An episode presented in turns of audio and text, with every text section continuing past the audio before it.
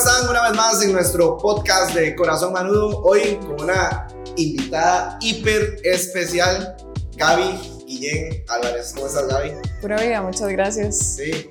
Bueno, Gaby, es nuestro podcast Corazón Manudo. Creo que ya has visto eh, algunos, ¿verdad? Por ahí.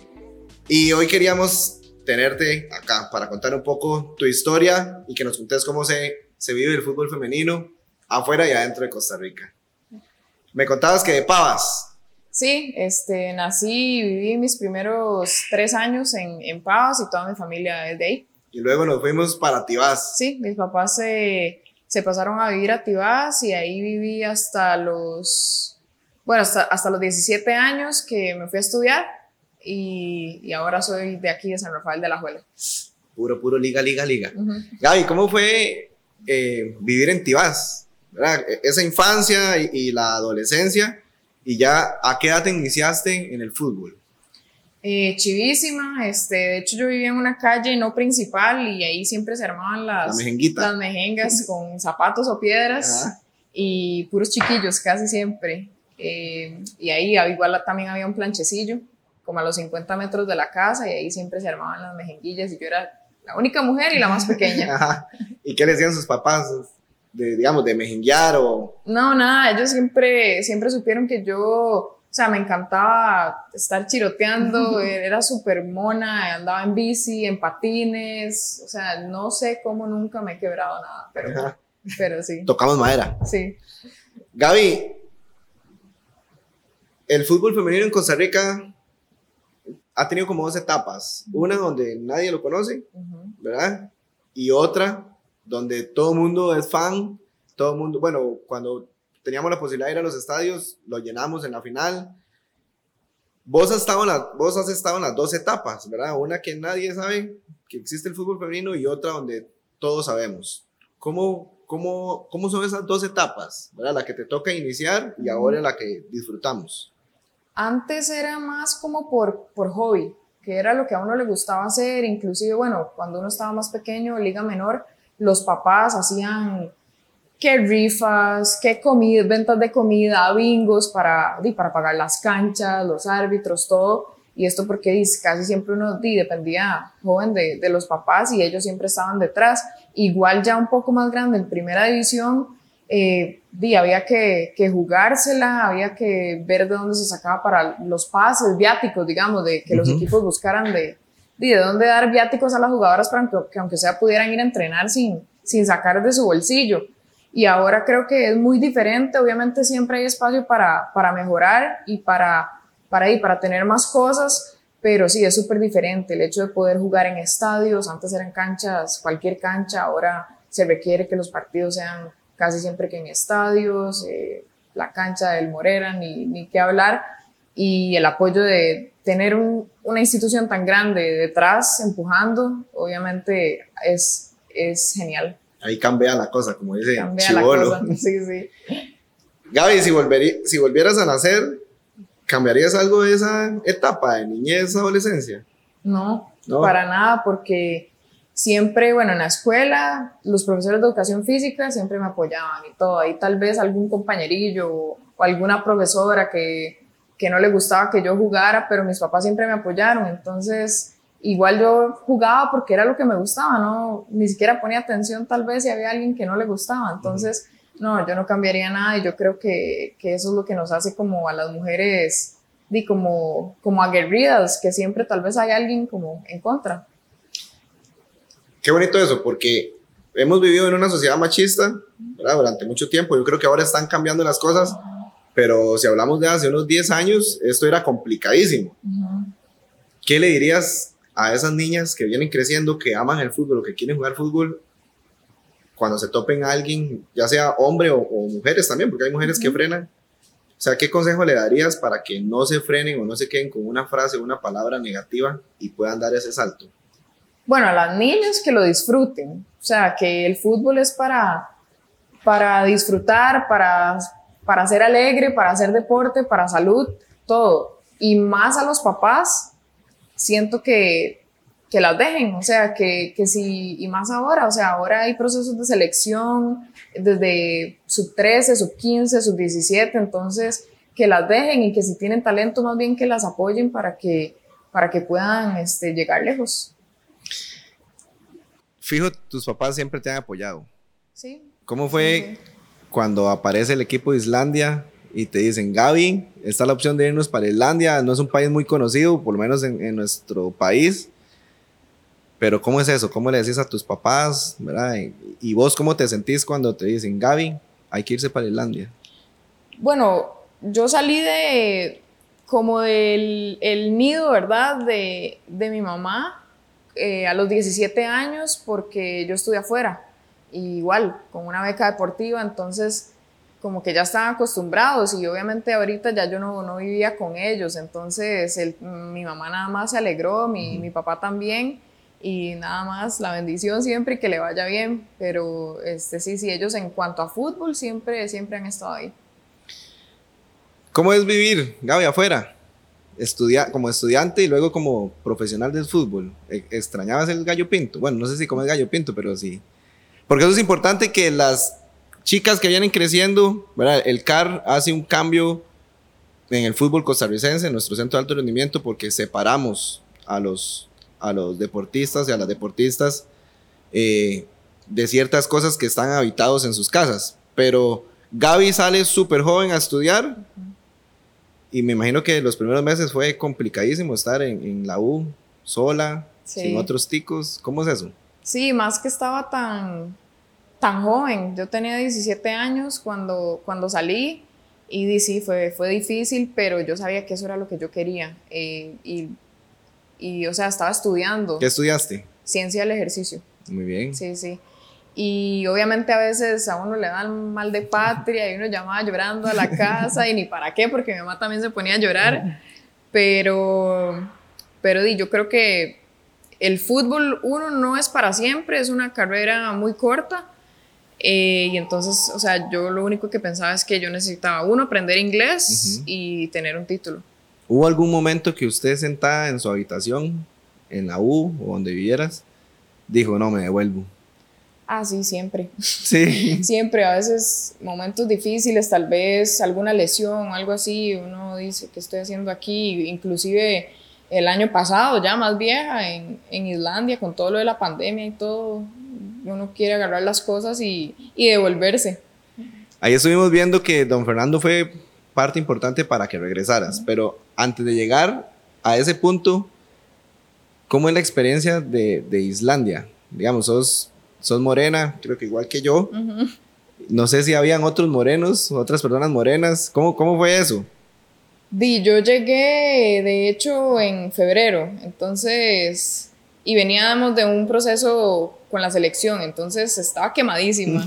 y así, di, di, no, este, Islandia es súper chiva, la verdad, y, y, la gente dice que son como los latinos de Europa, o sea, no dejan de ser europeos, son muy amables y y atentos. Okay. Entonces no son como, como te digo, son, siguen siendo europeos, sí, son sí, como secos, digamos, vida, pero, digamos. pero sí, son súper amigables y la verdad, obviamente yo llegué con toda la ilusión, jugué un partido y al fin de semana siguiente Pandemia. todo cancelado porque ya, ya habían casos en la capital. Yo no estaba en la capital, de hecho estaba muy alejado, que también lo hizo un poco más difícil porque cuando sí. se reanudó el torneo y todo había que viajar de fin de semana por medio, como si yo estuviera aquí en Liberia y venir a San José todo, todos los fines de semana. Por la pandemia, ¿se acomodaron el, el, el torneo? No, porque no. la mayoría de equipos estaban en la capital. Ok. Sí, eran, eran ocho equipos de la capital, uno al sur y nosotras arriba al norte.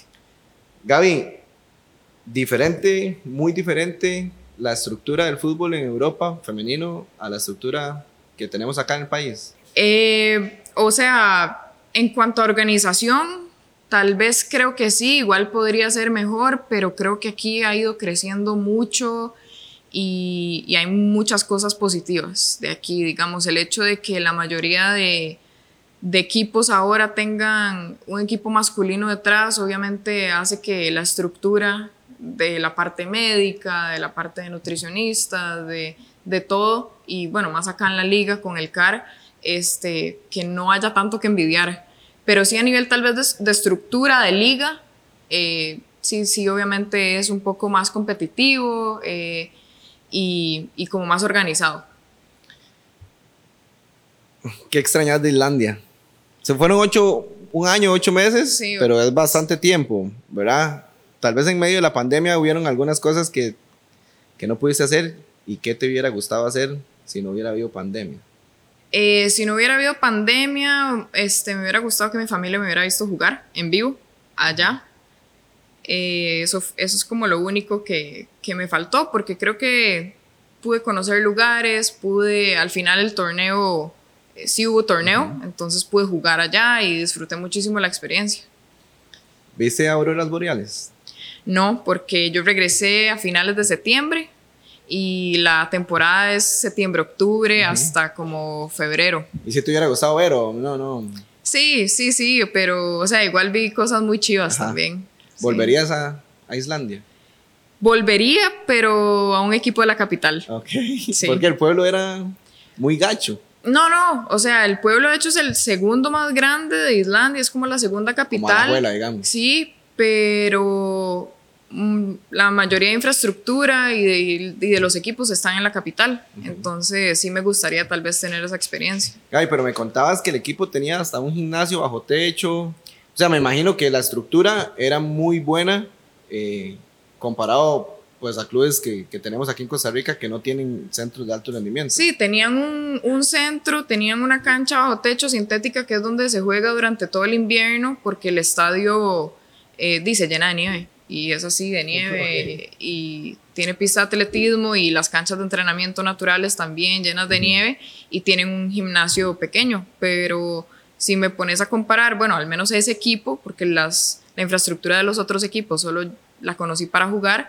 eh, el CAR no se queda nada atrás. Ok. Eso nos llena de alegría, Gaby, porque, bueno, has estado en, en las dos aceras y has estado afuera, ¿verdad? Y somos el club de Costa Rica que más apoya el fútbol femenino. Eso a nosotros nos llena mucho orgullo. Y tenía un dato, te tenía un dato y no sé si lo sabes, pero el 52% de nuestra afición son mujeres. Y eso a nosotros nos llena demasiado orgullo porque el, la pasión femenina por el fútbol ha venido en incremento en los últimos años, últimos cinco años, y nosotros lo vemos cuando eh, pues la afición podía ir a, a los estadios. Sabiendo este dato, ¿qué harías para que pueda crecer un poco más, que sean más mujeres que hombres eh, siendo aficionadas al fútbol? No solo en la liga, sino pues a nivel general. ¿A ¿Cambiarías algo, digamos? Yo creo que el fútbol es para todos, o sea, para el que le guste ver eh, fútbol. Yo recuerdo, de hecho, cuando estaba pequeña, que, que yo empecé a jugar fútbol no solo por mi papá, porque como, como se pensaría, sino que eran mi papá y mi mamá sentados los domingos, aunque, aunque le van a equipos diferentes, pero ese era nuestro domingo. O sea, los dos, mi mamá es súper fiebre, pega unos gritos al televisor y, y, todo. Entonces yo creo que, que, el fútbol no es, no es solo como para aficionados hombres, o sea, todas las mujeres pueden, les puede gustar y, y, a veces dices, es que ella no sabe nada de fútbol, ¿qué está haciendo viendo fútbol? No, o sea, yo creo que, que ha cambiado muchísimo cambiado muchísimo y ahora las mujeres les gusta, les gusta y van, van al estadio y todo. Sí, eso que vos decís, nosotros como que éramos muy cabezones, ¿verdad? Porque hasta la indumentaria o productos de la liga solo traíamos, o no solo que era que queríamos traer solo de hombres, sino como que era como la costumbre. Ahora, bueno, pueden, la afición puede adquirir los uniformes del equipo femenino, pueden adquirir las del equipo masculino, pero en talla femenina, y hemos tratado de cambiar esas cosas. Entonces, gracias al apoyo de ustedes también, esto ha sido beneficioso para nuestra afición. ¿Podemos saber a qué equipo le va tu papá y tu mamá? Sí. Este, mi mamá es herediana. Hijo. Ajá, y mi papá es apricista. Apricista. Sí, sí. Gaby, una pregunta que no podía faltar. ¿La gente sabía que Gaby Guillén era morada o venía del cuadro morado? ¿Cómo la recibe la afición liguista? Cuando tiramos la bomba que Gaby Guillén está en el fútbol femenino de Liga Deportiva La Juerense? Como si hubiera estado aquí desde, desde pequeña. O sea, la verdad que no tengo ni ninguna queja. O sea, yo jugué en Saprisa desde los 11 años. debuté en, en primera con San José, pero después cuando regresé de, de Estados, jugué con Saprissa hasta irme a Islandia. Y la verdad, o sea, yo estaba un poco nerviosa de, de, volver y jugar con la liga y de que tal vez la afición que iba a decir o si tal vez el apoyo no iba a ser tanto y nombres, o sea, la verdad que no hay queja alguna, todos los comentarios que recibí fueron súper positivos y al día de hoy llevo desde octubre a, ahorita y, o sea, me han hecho sentir como una más, como si de verdad, o sea, como si me conocieran de, de, de haber jugado en el equipo de toda la vida y, y la verdad que eso lo agradezco muchísimo. Somos diferentes como afición. Sí. Mucho. Sí, o sea, el apoyo, dije, el apoyo al equipo masculino cuando había una racha ahí, uh -huh. siempre estuvo. Y ahora yo creo que, que se ha visto reflejado con nosotras. Eh, gente escribe, gente, y yo creo que mucha gente ve los partidos. No sé, no sé cómo se medirá eso, si, si habrá este, mucha afición viendo, pero yo sí. creo que si, si se pudiera ir a los estadios, el Morera sería uno de los que más gente tendría cuando jugamos nosotras. Te paso un dato. Cuando hay un partido femenino de Liga Deportiva Alajuelense en casa y se transmite a través de redes sociales, hemos llegado a tener hasta 250 mil personas conectadas en la plataforma. Wow. Te aseguro que hay partidos de fútbol masculino de equipos que no llega a esa cantidad en televisión abierta. Entonces, eso deja mucho que decir cómo apoya nuestra afición al fútbol femenino. Uh -huh. Y además que lo diga Oliver en su Twitter, que a veces posteamos algo de masculino y pum, yo en los tweets de y femenino, ya casi posteamos antes o después. Tratamos de darle 100% el apoyo al fútbol femenino. Gaby, ídolo femenino. Eh, de Costa Rica, Shirley, por todo lo que ha logrado. Este, es la es única jugadora que, que ha ganado Champions y todo lo que tuvo que aguantar para, para llegar a donde ha llegado y hacer el nombre que tiene, eh, es, de, es de admirar realmente. Y como persona es increíble también.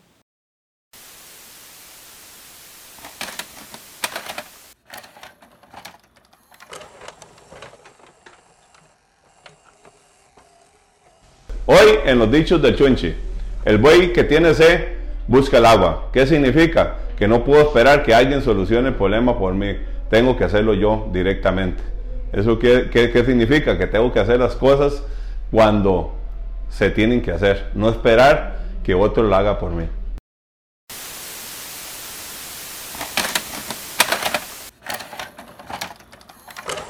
Gaby, nuestra afición, además de ser la mejor afición del país, creo que de Centroamérica, y no porque estemos acá, sino porque lo han demostrado, es súper buena apoyando, pero también cuando salen las cosas mal, nos tiran duro, ¿verdad? Uh -huh. Y ya el fútbol o la primera femenina no está exenta de eso. ¿Cómo fue o cómo se sintieron no llegar a la final y ser campeonas? Porque, ¿verdad? Te voy a ser sincero, todos pensábamos que íbamos a ser bicampeones. Sí. Y no se dio y fue un golpe duro. ¿Cómo fue eso, verdad? La afición tirando duro. Es parte de, o sea, nosotras desde hace años estamos pidiendo apoyo, pidiendo visibilidad, pero la visibilidad no solo es en las buenas, o sea, y también tenemos que, que bueno, si queremos que los otros vean esto que hacemos como un trabajo y, y todo, también nosotras tenemos que, que aceptar cosas buenas y cosas malas. Obviamente el fútbol en general nunca va para, para insultos ni nada de esto, porque uh -huh. aunque empecemos a ser tal vez figuras públicas, igual, igual los del equipo masculino, nadie tiene el derecho de, de, insultar ni nada de esto, pero sí que exijan, porque es parte de nuestro trabajo. Sí, exigir e insultar son, son dos cosas completamente diferentes, ¿verdad? Y le pedimos a la afición que siempre nos exija porque eso nos ayuda a ser mejores, pero que claro. no nos insulte. Sí, exacto. Gaby, estamos en una sociedad un poco confusa, ¿verdad? Y, y, chocando por todo lado.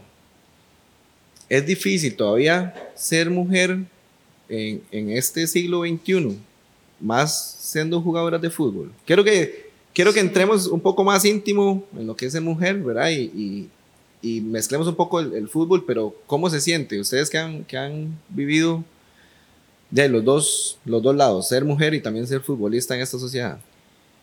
siempre ser mujer, ah, yo creo que a lo largo de la historia, o sea, se sabe que, que ha sido complicado, las mujeres de antes no podían votar, no podían opinar, este, y ha, ha cambiado, pero a mí todavía me da mucha cólera que, que tal vez el hombre, obviamente y no todos, crean que por ser más fuertes, por ser más altos, todo, eh, creen que tienen como ciertos derechos sobre la mujer y a mí me causa muchísima tristeza cuando hay noticias de, de, femicidios o cosas así que es porque simplemente les dio la gana.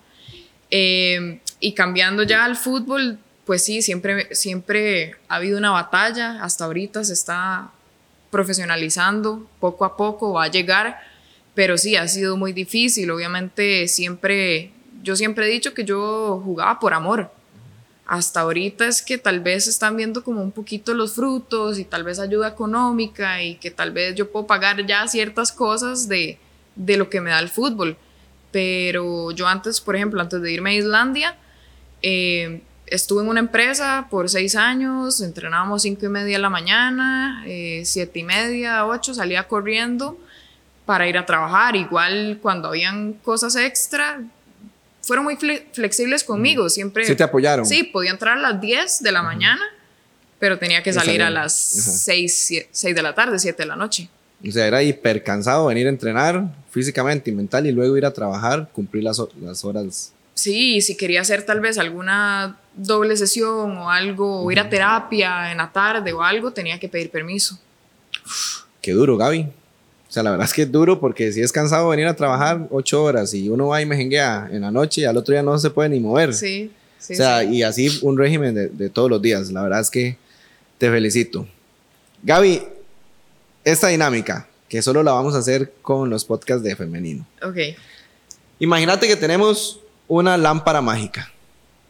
La vas a frotar y va a salir un genio que te va a dar tres deseos. Ok. Pero uno de esos deseos es cambiar algo de la sociedad costarricense. ¿Está bien? Entonces, los puedes acomodar como quieras. Dos deseos para vos y un deseo para cambiar algo de la sociedad costarricense. Ok. Fue puña. Está difícil. Eh, bueno, de la sociedad costarricense, lo que te decía ahora, este, no más maltrato, no más violencia a la mujer. Número uno, eso. Eh, y los otros dos, para mí, eh, como futbolista, digamos. Lo que quieras o... en tu vida. No sé, que siempre quise un chozón en la playa, no sé, lo que vos quieras. Son no, tus eso, deseos. Eso, eso, eso se da por, por trabajo. Por trabajo, esfuerzo y trabajo, quiero, sí. sí. sí. Eh, di, a nivel de fútbol, que la Liga de Costa Rica sea eh, finalmente profesional, con todas las de la ley, así, mm. aunque sea salario mínimo para todas, cajas aseguradas, este, como, como tiene que ser. Y me gustaría, así, muy pegado al techo, ir a jugar afuera y llevarme a mi familia. ¿Qué país? O sea, ¿hay alguno que te, o algún equipo? Bueno, así tirando muy arriba, obviamente, es, este, los, los mejores de, de, de, Europa. de, la liga, sí, sí, sí, pero sí me gustaría, eh, así sueño con, con, ir afuera y poder llevar a mi prometida, a mi perrita. ¿Cómo se llama tu prometida, Gaby? Andrea. Andrea. Bueno, un saludo para Andrea, ¿verdad? Que fijo lo va a de ver. fijo. Sí. Gaby, hijo de pucha, el fútbol femenino, creo que el, el, podcast siempre nos gusta como hablar un poco de, de, ustedes como persona, pero este podcast nos ha tirado mucho al fútbol femenino. Y vos sos una referente en Costa Rica. Eso trae un peso diferente para abrir camino. Es que vieras que yo veo mucho a las líderes mujeres y hablando de fútbol que tienen la posibilidad para abrir camino en Costa Rica para derechos eh, que merecen, este, para abrir cosas nuevas que lamentablemente a veces los hombres solo las tenemos nosotros, solo los tenemos nosotros, pero ustedes se ven siendo referentes del fútbol costarricense como líderes de una sociedad femenina para abrir camino. Es, difícil porque, o sea, por más que seamos tal vez referentes o líderes, porque ya llevamos muchos años en esto del fútbol, eh, obviamente en mi caso, si a mí me toman en cuenta para alguna iniciativa de empoderamiento de la mujer, yo siempre voy a decir que sí. Pero iniciar nosotras, este, el cambio viene de cositas pequeñas que hagamos, que hagamos a diario, que, que por ejemplo ser profesional en, en, lo que haces, aunque tal vez este, falten cositas para ser profesional, pero siempre actuar como profesional. Tal vez esa palabra profesional se confunde mucho con, con que nos paguen, pero es, es como un estado mental, es como una actitud que uno toma. Este, si uno quiere mejorar, si uno quiere, eh, o sea, hacer cosas diferentes, eh, pues por ahí va la cosa. Y, y, yo siempre voy a estar anuente a, cualquier iniciativa que, que haya para, para, empoderar a la mujer. Bueno, entonces eso queda ahí como dejamos la bola picando en el área, ¿verdad? a instituciones de la mujer que puedan contar con nuestras jugadoras, siempre más las, las referentes y capitanas, igual la afición. Creo que nuestra afición es muy pegada con nosotros y mucho en temas de sociales. Este, hace poco acabamos de hacer algo con, con una campaña del síndrome de Down y por qué no hacer campañas este, para el fútbol femenino que yo creo que, que va creciendo.